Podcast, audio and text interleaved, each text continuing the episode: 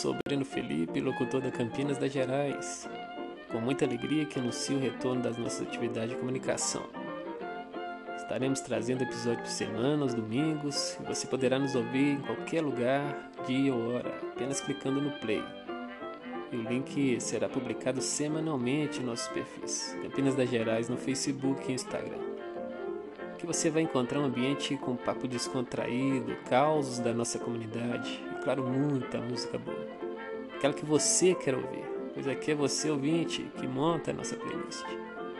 Bom, Hoje é o nosso programa piloto, então vou contar brevemente nossa história de maneira bem informal.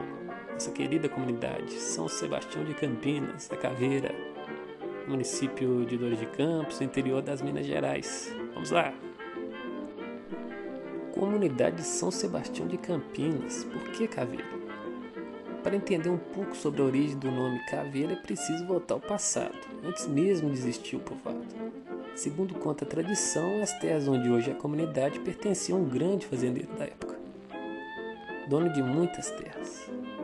E um belo dia, seus funcionários estavam trabalhando com plantio quando desenterraram uma estranha caveira, onde até hoje existe um mistério: se era de gente ou se era de algum animal.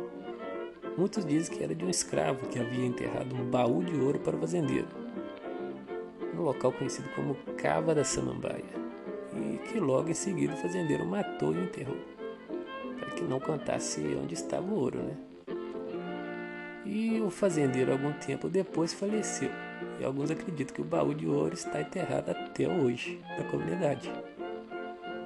Já outra versão afirma que era uma ossada muito estranha de algum animal exótico, que não foi identificado na época. Histórias à parte, o fato é que a região ficou conhecida como Pasto da Caveira e, passado algum tempo, os descendentes doaram o terreno para a igreja, onde depois foi construída a capela de São Sebastião. Por isso o nome São Sebastião de Campinas. Mas o apelido Caveira acabou pegando, né, gente? E dura até hoje.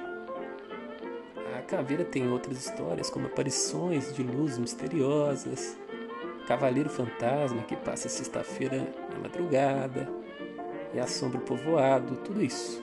Faz São Sebastião de Campinas a caveira um lugar místico e encantador. É isso aí, minha gente. O que acharam? Bom, compartilhe as nossas redes sociais e o link desse programa. Nos ajude a crescer cada vez mais. Domingo que vem tem mais. Valeu, até a próxima.